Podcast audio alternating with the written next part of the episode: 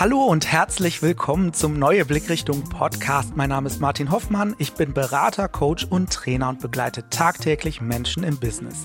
In diesem Podcast berichte ich über Erfahrungen und Quintessenzen meiner Arbeit, die ich gerne mit euch teile. Heute geht es um das Thema Design Thinking. Was ist das überhaupt genau? Ihr habt das bestimmt schon öfter mal irgendwo gelesen oder gesehen, dass es eine Methode gibt, mit der man irgendwas verändern kann oder Lösungen finden kann. Und ich möchte gerne wissen, was das ist und habe mir dazu eine Gästin eingeladen, die sich mit diesem Thema auskennt. Und zwar die Design Thinkerin und Wirtschaftspsychologin Anouk Escher. Hallo Anouk. Hallo. Grüß dich, Hallo, schön, dass Martin. du dabei bist. Äh, wir sitzen hier wieder mal in einem Keller. Wie findest du dieses Setting hier unten? Sehr gemütlich, sehr authentisch. ja, woran liegt das? Das haben mich letztens auch meine Zuhörer gefragt. Martin, was hast du denn da im Keller gemacht? Das liegt einfach daran, dass ich hier im Keller kaum Signalverschmutzung habe. Das heißt also, hier stört niemand, wobei wir gerade auch gehört haben, dass nebenan jemand seinen Keller ausgeräumt hat. Also wir hoffen, dass wir jetzt nicht gestört werden, Anouk, und einfach genau. dieses Gespräch führen. Anouk, erzähl ein bisschen was über dich. Wie bist du Design Thinkerin geworden? Tja, wie bin ich das geworden? Also ähm, ich bin irgendwann im Laufe meines Wirtschaftspsychologiestudiums, wo wir uns ja ursprünglich auch ähm, drüber kennen, das stimmt. Ähm, auf das Thema Design Thinking und Agilität gestoßen und war irgendwie fasziniert davon. Und mir ging es aber am Anfang ganz lange so, dass ich das Thema schlecht greifen konnte. Und ich habe dann gesagt, ich möchte das gerne nochmal erfahren, ausprobieren, im Doing lernen sozusagen. Mhm. Und ähm, deswegen habe ich eine Station gemacht in Potsdam am Hasso-Plattner-Institut, äh, eine ganz renommierte Adresse in Deutschland. Die haben eine School of Design Thinking, die D-School, ähm, wo man das lernen kann. Und zwar ähm, wenn man schon im Beruf steht, in relativ kurzen Seminaren, aber eben auch in längeren Sessions. Und dann habe ich das dort ein halbes Jahr in verschiedenen Projekten kennengelernt und ähm, ja, lieben gelernt auch. Und äh, du sagst jetzt gerade Hasso-Plattner-Institut, äh, ehemaliger Vorstandsvorsitzender von SAP, ne, wenn ich mich nicht äh, täusche. Genau. Und äh, ich glaube, er hat doch die Lizenz, um überhaupt dieses Modell zu lehren. Also das Besondere da ist, dass das offen ist für ganz viele Personen unterschiedlicher Hintergründe. Das heißt, da kommen Designer zusammen mit Ingenieuren, mit BWLern, mit Naturwissenschaftlern, mit Geisteswissenschaftlern. Ähm, und ein Merkmal ist eben auch in crossfunktionalen Teams zu arbeiten und das wird da total gelebt und das war äh, ja sehr, sehr eindrücklich. Und das ist eine Voraussetzung für gute Design Thinking Arbeit, dass man in crossfunktionalen Teams arbeitet? Naja, ist jetzt immer die Frage, wie möchte ich das leben? Ne? Also ich bin niemand, der total dogmatisch ist. Von daher würde ich sagen, wenn das jetzt der einzige Punkt ist, der euch abhält, dann sollte der euch nicht abhalten. Ja. Aber es hilft definitiv, Leute mit unterschiedlichen Hintergründen in einem Team zusammenzubringen, weil da einfach nochmal ganz andere Blickrichtungen und Perspektiven draus entstehen. Mhm. Und äh, da sind wir genau bei der Frage, was ist Design Thinking überhaupt? Ja. Erklär uns das mal. Gute Frage. ich musste eben auch ein bisschen schmunzeln, weil du gesagt hast Methode. Und ich glaube, ich würde sagen Rahmenwerk und Philosophie mhm. oder Haltung. Mhm. Ich erkläre es gleich auch gerne noch ein bisschen mehr im Detail, aber das, was es für mich ist, ist eigentlich, es bietet einen Prozess, mit dem man einerseits ein Problem gut verstehen kann und darauf aufbauend Lösungen entwickeln kann. Und dieser Prozess bietet natürlich eine gewisse Struktur, lässt sich aber mit unterschiedlichen Methoden, mit unterschiedlichen Methodiken füllen. Das heißt, man kann sich das vielleicht vorstellen wie so ein Kochbuch, eine Rezeptesammlung, die einem ja so eine gewisse Guideline an die Hand gibt, eine Idee gibt, wie kann ich jetzt da durchgehen ähm, durch diesen Prozess. Aber welches Rezept ich jetzt nehme, um eine Vorspeise zu kochen oder eine Hauptspeise und dann ein Dessert zum Beispiel, ist relativ flexibel und ist relativ ja offen für die Leute, die sich entscheiden, das zu machen. Mhm. Und was sind die Hauptkriterien? Also wie Du sagtest gerade, es ist ein Rahmenwerk, es ist eine Grundhaltung, mhm. ne? flexibles Arbeiten, flexibel mit Problemstellungen mhm. umzugehen. Ziel ist es ja, Lösungen zu finden. Genau. Wofür denn? Für einen Ausgangspunkt, der vorher natürlich da sein muss. Das heißt, es macht schon Sinn, dass man einen Startpunkt setzt. Mhm dass man irgendwie sagt, wir wollen uns mit der Thematik beschäftigen, wie Personen besser zur Arbeit pendeln können, zum Beispiel. Mhm. Also es macht Sinn, dass ich einen Ausgangspunkt habe. Und danach würde sozusagen dieses erste große Feld kommen von empathisch ein Problem verstehen. Design Thinking ist wird in Verbindung gebracht immer mit User-Centered, äh, Human-Centered Design. Das heißt, ein empathisches Verstehen von, wo sehen diejenigen, die davon betroffen sind, eine Problematik, was für Challenges nehmen die wahr, etc. Und ausgehend von diesem Verständnis eigentlich erst in den Lösungsraum reinzugehen. Mhm. Das heißt, es würde eine Art Bedarfsanalyse vorher stattfinden. Genau. Okay. genau. Ja. ja. Und das äh, mag jetzt total trivial klingen, aber ich glaube, wenn man sich mal hinsetzt und überlegt, wie schnell ist man selber total oft in einem Lösungsraum schon drin, ähm, wird man sich da wahrscheinlich relativ oft bei ertappen. Also so geht's mir zumindest. Ja. Ja, dass man irgendwie auf eine Thematik stößt und dann so sagt, ja, Mensch, ist doch klar so, warum wurde denn noch nicht das und das gemacht oder so? Mhm. Und auch so dieses ähm, Bewusstsein dafür, dass das, was ich dazu empfinde, nicht unbedingt das ist, was Nutzer dazu empfinden. Es geht gerade am Anfang ganz viel darum, sich in die Schuhe der Beteiligten zu stellen, das wirklich nachzuempfinden, mit denen in Austausch zu gehen, Interviews zu führen, zum Beispiel Beobachtungen zu machen, aber auch sowas zu nutzen wie Perspektivübernahme oder gibt es ein in dem Fall ein besseres englisches Wort für, wo ich noch nicht die deutsche Übersetzung so gut gefunden habe. Und das ist das Thema Immersion. Also sich wirklich reinfühlen in, wie ist das, in genau dieser Position zu sein. Mhm. Und äh, ist das dann so, wenn du sagst Human-Centered Design. Mhm. Also ich mache etwas, was für Menschen einen Mehrwert liefert mhm. oder ich designe etwas, was dann am Ende einen Mehrwert liefert. Wie ist es denn bis jetzt gewesen? Naja, relativ oft technologiegetrieben mhm. tatsächlich. Wenn man sich anguckt, wie bestimmte neue Produkte auch entstehen, dann entstehen die oft so technology-driven, dass man sagt, okay, wir sind jetzt in der Lage, das zu machen, dann gehen wir jetzt den nächsten Schritt und haben dann irgendwie ein Produkt, was wir dann in den Markt pushen. Und dieser Fit zu was genau tut dieses Produkt denn, was dem Nutzer hilft, was für ein Problem löst das denn gerade? Das ist eine Lücke, die Design Thinking sozusagen füllt. Und für mich muss das gar nicht ein Entweder-Oder sein. Mhm. Ich glaube, das ist ganz wichtig zu verstehen, sondern ähm, das kann ein sowohl als auch sein. Und es gibt so die Idee, ähm, einmal zu gucken, was brauchen oder wollen Menschen denn? Was können wir technisch möglich machen? Und wie sieht das dann in der Umsetzung und im Business Value wirklich aus? Mhm. Ja, und das sind natürlich Dinge, die am Ende Hand in Hand gehen müssen, damit irgendwas erfolgreich sein kann. Aber ich glaube, das Thema, was wollen die Menschen denn wirklich, das ist so ein Basisding.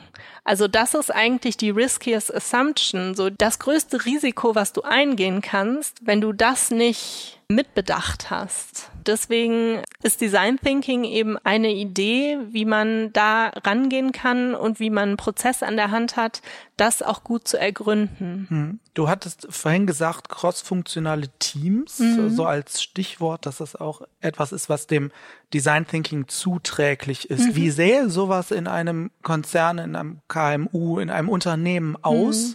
die Produkte herstellen mhm. oder auch Dienstleistungen anbieten, die mhm. dann am Ende für Menschen relevant sind. Wer arbeitet dann im Bestfall wie miteinander zusammen? Also einerseits Leute aus verschiedenen Funktionen. Ist es jetzt vielleicht so, dass die äh, beispielsweise zwar einen BWL-Hintergrund haben, aber sozusagen von ihrem Werdegang her schon mal verschiedene Stellen im Unternehmen gesehen haben und dann in so einem Team zusammenkommen? Und eben auch Leute, die an verschiedenen Stellen von so einer User Journey, also von so einer Nutzerreise zum Beispiel sitzen würden. Mhm. Da wird Sinn machen, die sozusagen zusammenzupacken. Und auch wenn wir in das Thema agil arbeiten reingucken und agile Teams reingucken, ist es ja auch immer mehr so, dass man sagt, wir wollen weg von Silos, wo es die Funktion gibt und die Funktion gibt und die Funktion, sondern das Ganze ähm, eben crossfunktional äh, zu gestalten, so dass ich eine Ende-zu-Ende äh, Verantwortung wirklich mhm. habe, weil ich dann Entscheidungen viel besser auch im Team treffen kann und weil es eben sinnig ist, wenn ich einen Softwareentwickler irgendwo sitzen habe und einen Designer, der sich ein bisschen mit ähm, den User Interfaces auskennt und eben jemand, der Business Analyst ist und äh, die Insights geben kann. Mhm. Okay. Und wenn man jetzt Design Thinking googelt, dann wird man ganz oft so verschiedene Phasen finden, so ein Phasenmodell.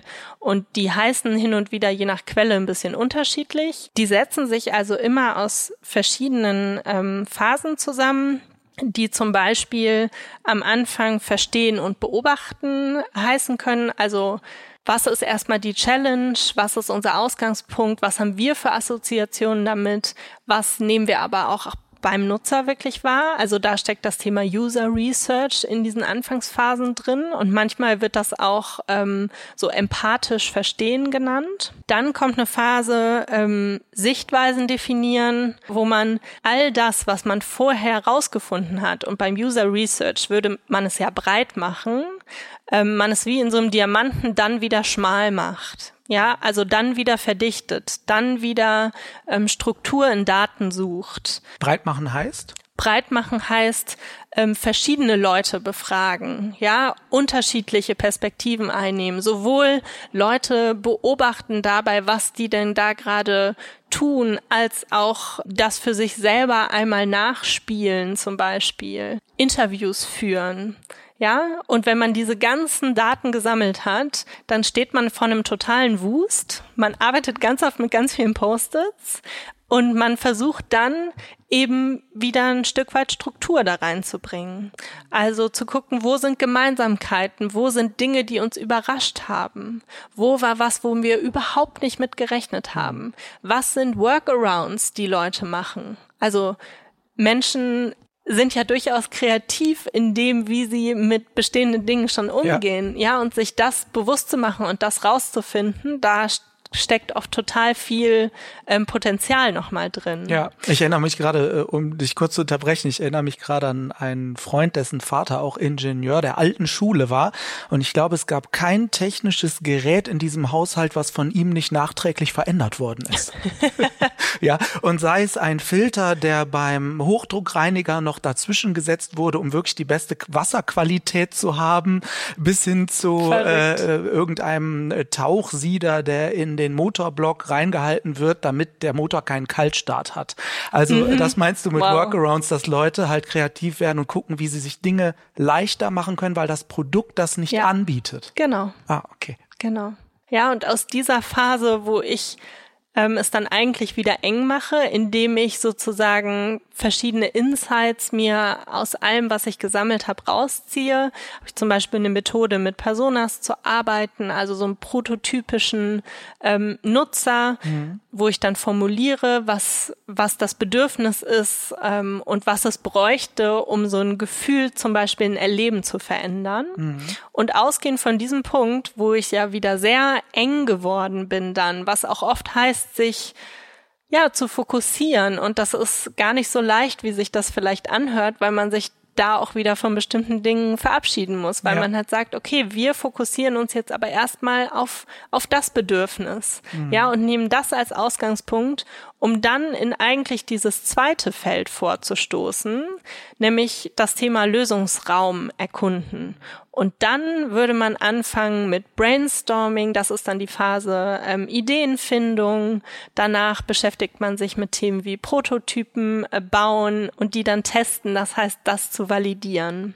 Und diese ganzen Phasen sind eigentlich immer wieder durch so Loops miteinander verbunden mhm. und das nennen wir iteratives Arbeiten. Mhm. Das heißt, vor und zurück zu springen. Ja. Als Beispiel, ich habe den Ausgangspunkt, gehe dann in Brainstorming rein, habe eine Lösung, die ich gerne vertesten möchte, baue einen Prototypen dazu und stelle fest, auf einmal berichten mir Leute nochmal von ganz anderen Dingen. Ich generiere neue Insights. Und vielleicht ist das was, was so wichtig ist, dass ich dann nochmal zurückspringe zu Define und das sozusagen in eine Persona noch mit einbaue. Hm. Und äh, wie ist da das Prioritätsmanagement? Also du sagtest gerade, wir fokussieren uns auf etwas. Ist das äh, aller, ich habe 100 Leute gefragt, 80 davon haben mir etwas gesagt und damit priorisiere ich das und fokussiere dann auf den Punkt, der erstmal verbessert werden soll. Wie kommt man an die an diese Bewertung zu sagen, mhm. ich fokussiere mich jetzt auf genau diesen einen Punkt? Mhm. Ja, das ist eine total schwierige Frage. Und da hängt es ein bisschen davon ab, mit welcher Methodik ich auch arbeite, mhm. ja, was sozusagen auch die Rahmenbedingungen von meinem Projekt sind. Mhm. Ich glaube, dass es oft so gemacht wird, dass dann geguckt wird, okay, was ist ein Need, der uns einfach sehr oft begegnet, was ist ein Bedürfnis, was wir sehr oft gesehen haben, dann hat das eine gewisse Relevanz. Aber natürlich muss ich auch so Dinge irgendwann mit betrachten, wie wie leicht umsetzbar ist das denn? Also es macht ja Sinn, zur Bewertung von verschiedener Ideen sich zu überlegen, was sind Kriterien für mich, anhand derer ich bewerten will, womit wir jetzt weitergehen. Hm. Ja, und da ist zum Beispiel so ein Klassiker die Erfüllung von User Needs, aber auch wie leicht umsetzbar ist das denn? Weil wenn ich irgendwas habe, was zwar viele Leute wollen, wo wir aber eigentlich wissen, das ist technisch nicht zu realisieren, dann macht es wenig Sinn, in so eine Richtung zu lange reinzugehen, sondern dann könnte ich sagen, okay, wir haben aber auch gesehen, dass viele Leute das und das wollen und das ist für uns eigentlich ein Quick Win. Also fange ich damit an. Ja. Das heißt, es ist immer so ein Abwägen von, was habe ich gerade rausgefunden, was ist aber auch möglich. Ja. Ja. Das ist äh, ein sehr schönes Prinzip, was du gerade sagst. Ich mache das auch in Workshops, wo es um Lösungsfindung mhm. geht, dass ich, wenn wir eine Analyse gemacht haben oder ein Brainstorming oder mhm. einen iterativen Prozess, das heißt, wir springen hin und her, dass ich abschließend die Frage stelle, was von dem, was ihr da jetzt gerade entwickelt habt, ist euch am wichtigsten, gleichzeitig aber am schnellsten umsetzbar. Ja. Also diese zwei Variablen. Und, und da fallen ja schon gigantisch viele Themen dann raus, ja. die nicht diesen zwei Variablen entsprechen. Ja. ja? Und äh, so dann quasi die Sache aus der Komplexität etwas rauszuholen mhm. und zu schauen, bringt das was? Und mir ist aufgefallen, dass oft in diesen Prozessen, genau wie du gesagt hast, dann auffällt, ja, aber eigentlich arbeiten wir jetzt doch an dem, was uns nicht so wichtig ist. Mhm. Und das finde ich ganz spannend, dass dann nämlich der Sprung zurückkommt und man sagt, und wenn es länger dauert, wir brauchen dieses andere Thema, mhm. was da noch hängt. Ja. Dann ist das eine Beobachtung, die du teilen kannst. Ja. Also ich wollte jetzt auch nicht dafür votieren, dann immer nur die Quick Wins zu machen, sozusagen, weil ich glaube, es steckt oft total viel da drin, wenn man sehr überraschende Erkenntnisse zum Beispiel hat. Ja, diese Erkenntnis dann aber auch nochmal zu vertesten. Nur weil mir noch nicht viele Leute darüber berichten, heißt das nicht, dass es gleichzeitig keinen gibt, der auch dieses Thema hat. Ja. Manchmal sind wir uns nur noch nicht darüber bewusst, dass das eigentlich ein Riesending ist. Ja, das heißt, es macht durchaus Sinn, auch auf spannendes Kleines zu gucken oder nochmal darauf zu gucken, wo ist eigentlich ein Widerspruch in den Daten? Wo berichten mir Leute eigentlich, sie wollen das eine und tun aber gleichzeitig irgendwie das andere? So, woran liegt das? Ähm, mhm. Also ja auch so zwischen den Zeilen da zu lesen und sich genug Zeit zu lassen als Team, da nochmal reinzugehen, ist, glaube ich, auch sehr, sehr wertvoll. Hm. Hast du ein konkretes Beispiel, um mal von der Abstraktionsebene mhm. wegzukommen? Ja. Also äh, ein Produkt, irgendetwas, woran wir mal einen kurzen Design Thinking Prozess beschreiben können. Ja. Ich berichte einfach mal von dem ersten größeren Projekt, was ich damals ähm, am Hasso-Plattner-Institut am HPI gemacht habe. Das war in Kooperation mit einem Verein, ähm, über den Tellerrand heißt der, der zum Ziel hatte, Geflüchtete und Beheimatete ähm, zusammenzubringen. Und die machen das vor allen Dingen über das Thema ähm, Essen und Kochen. Und ähm, die haben einen sogenannten mobilen Integrationsinkubator. Das ist eine mobile Küche, okay. die in einem Container durch Deutschland reist und an verschiedenen Orten steht und ein Ort der Begegnung ist für Geflüchtete und Beheimatete, mhm. ähm, wo die dort zusammen kochen können. Unsere Aufgabe war es zu überlegen, wie man dieses Zusammenkommen und dieses sich treffen und auf Augenhöhe begegnen nachhaltiger gestalten kann.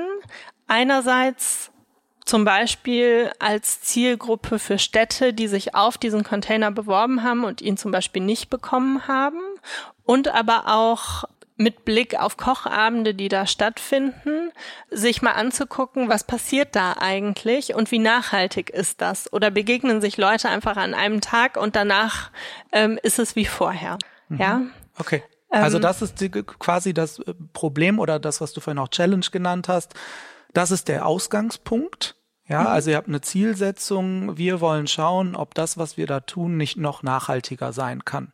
Ja, und in diesem Projekt haben wir jetzt einmal den gesamten Prozess durchlaufen. Das heißt, wir haben am Anfang User Research gemacht, wir haben Leute, die beteiligt waren, äh, befragt. Wir sind selber ähm, in eine Stadt gereist, wo dieser Container stand, haben mitgemacht, haben das kennengelernt, haben ganz, ganz viele Interviews ähm, geführt und ein Insight war zum Beispiel, dass geflüchtete Personen uns berichtet haben, dass sie sich sehr aufgenommen teilweise fühlen und dass es viele Initiativen gibt, wo Leute sich engagieren, aber dass es immer ein Gefühl ist von, ich tue das jetzt für dich und ich tue das nicht mit dir zusammen.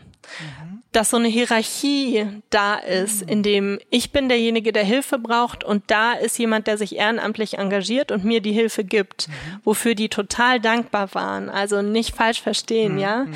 Ähm, aber so ein Gefühl von ich in dieser Position ähm, aus meiner Heimat geflohen zu sein und jetzt hier in Deutschland zu sein, kann auch was und ich kann was zurückgeben, ja. ja? Und ich habe auch ein Gefühl von, die Psychologen würden sagen, Selbstwirksamkeit. Also das Gefühl von, ich bin fähig ähm, und ich bin kompetent, dass das teilweise in vielen Begegnungen so ein bisschen verloren geht, weil man immer derjenige ist, der Hilfe braucht mhm. und immer derjenige ist, der eigentlich in dieser Position ist, wo einem geholfen wird. Ja. Und das, was da im Container stattfindet, und das war total spannend, ähm, war, dass die uns auf einmal gesagt haben, beim Kochen habe ich das Gefühl, ich kann was zurückgeben. Mhm.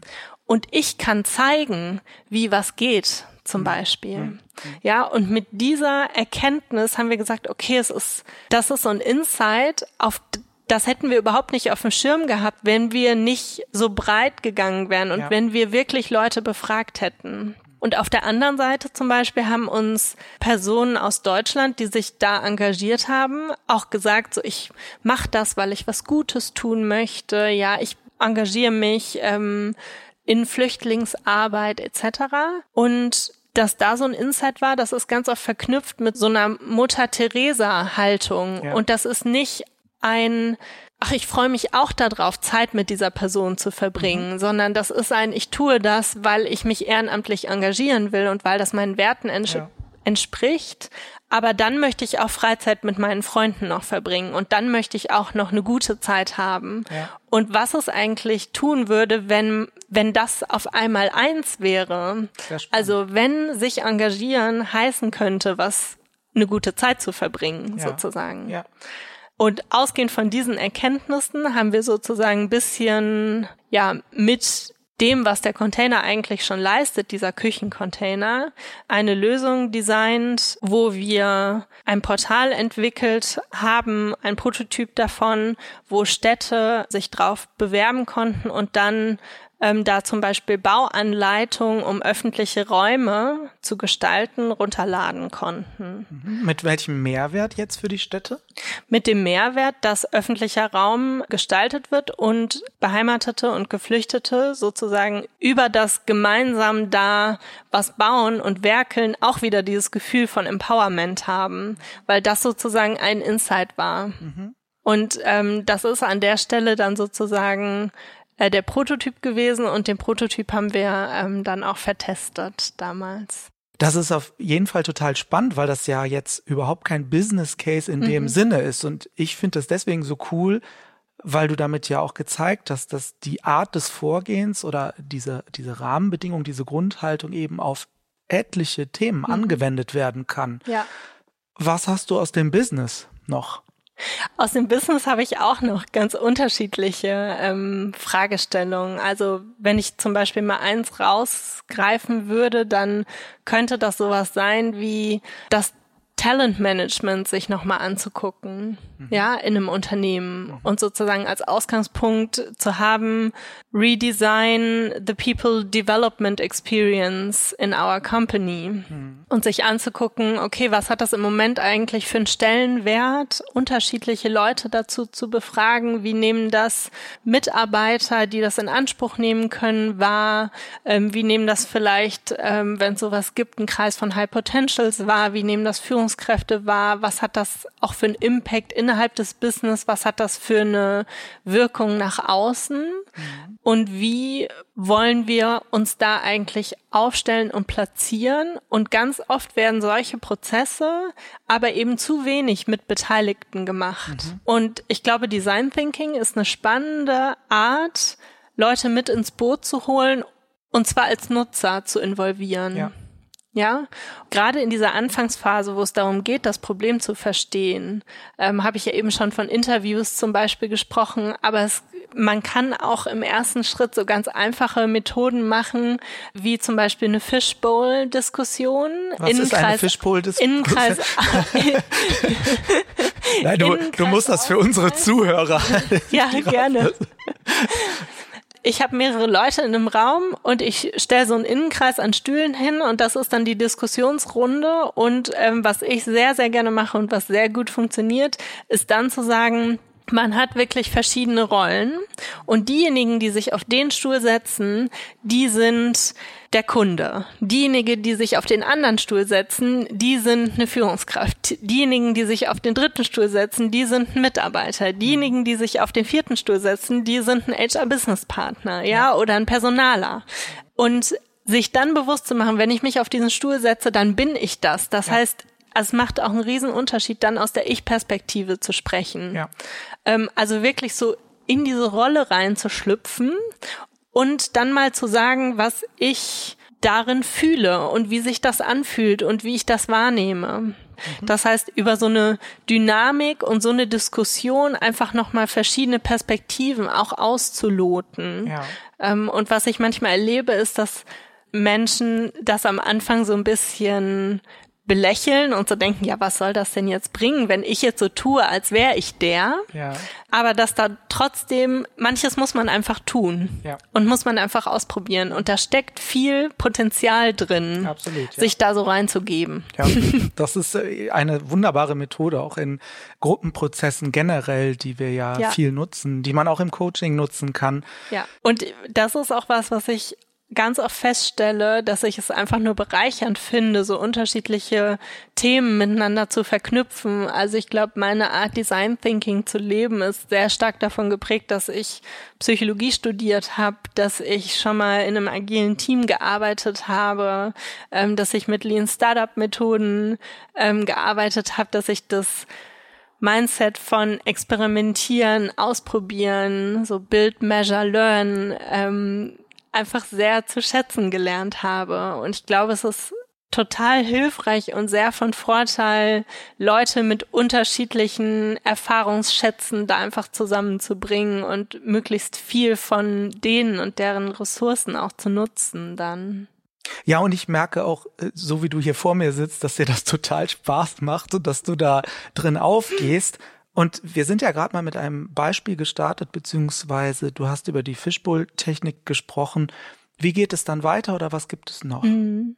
Weiter geht's oft mit dem Thema, dann auch wieder Personas zu formulieren. Ich habe jetzt letztens bin ich auf das Konzept Socionas äh, gestoßen. Ach du liebes ganz, bisschen, was ist das jetzt schon? Auch wieder? ganz spannend. ja, erzähl. was einfach äh, diese Idee von Personas, also einen prototypischen Nutzer zu beschreiben, einbettet in ein System. Mhm. Ja, ähm, als vielleicht systemisch bewanderter ähm, Mensch äh, liegt das überhaupt nicht so fern, aber trotzdem war es spannend für mich, äh, diese Idee von Persona zu verbinden mit einem systemischeren Denken. Und ich glaube, ganz oft passiert das auch schon, aber da wird es eben nochmal explizit gemacht. Und das, was äh, Socionas machen, ist, dass man eigentlich einen prototypischen Nutzer in einem System betrachtet. Das heißt, sich nochmal vergegenwärtigt, wer steht denn in Verbindung zu dem, äh, wer oder was. Das heißt, äh, ja. innerhalb der Personas dann nochmal eine Art Schnittstellenanalyse. Also wie sind die systemisch eingebettet? Genau. Okay. Mhm. Ja. Oder auch ein Stück weit so mit Aufstellungsarbeit an der Stelle zu arbeiten. Mhm. Okay. Ja. Du bist natürlich immer limitiert, wie viel Zeit ähm, du so hast in dem ganzen Projekt, aber ich sag mal so, den Möglichkeiten sind erstmal wenig Grenzen gesetzt. Ja, das ja? stimmt. Dann würde man in den Lösungsraum reingehen, würde Brainstorming machen. Da gibt's ja vielfältigste äh, Methoden, wie man das tun kann. Auch da wieder das Thema breit machen. Ich suche Ideen, ich suche Lösungen und das, was ich dann wieder machen muss, wenn es sehr breit ist, ist natürlich es wieder verdichten. Absolut, ja klar. Ja. Und das kann ich machen, indem ich mir einzelne Dinge rausgreife und sage, dazu baue ich jetzt einen Prototyp und teste den. Aber es macht auch Sinn, sich nochmal anzuschauen, was sind denn coole Methoden, um Ideen einfach zu selektieren. Mhm. Und eine Sache, die immer geht, äh, wie ich festgestellt habe, ist so eine ganz einfache Matrix, die mit vier Feldern benannt wird. Und die Felder heißen Wow, Now, How und Ciao. Ciao, das ist schön. Ja, und du sammelst eigentlich in Wow, kommt all das, was wirklich was Potenzial hat, wo Leute so sagen, so, boah, vielleicht noch nie drüber nachgedacht und hat für mich richtig viel Potenzial, fände ich total cool.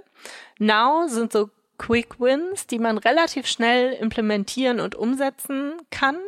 How ist so das große Fragezeichen, wo man noch nicht so richtig weiß oder sich noch unsicher ist, wie genau, wo man vielleicht auch noch mal eine Iteration drehen müsste, noch mal reingehen mhm. müsste. Und Schau sind einfach die Sachen, wo man so gesagt hat, ja, die haben wir beim Brainstorming gesammelt, weil da gilt ja immer erstmal No Judgment, aber gerade sind sind das keine, die wir weiterverfolgen wollen. Mhm.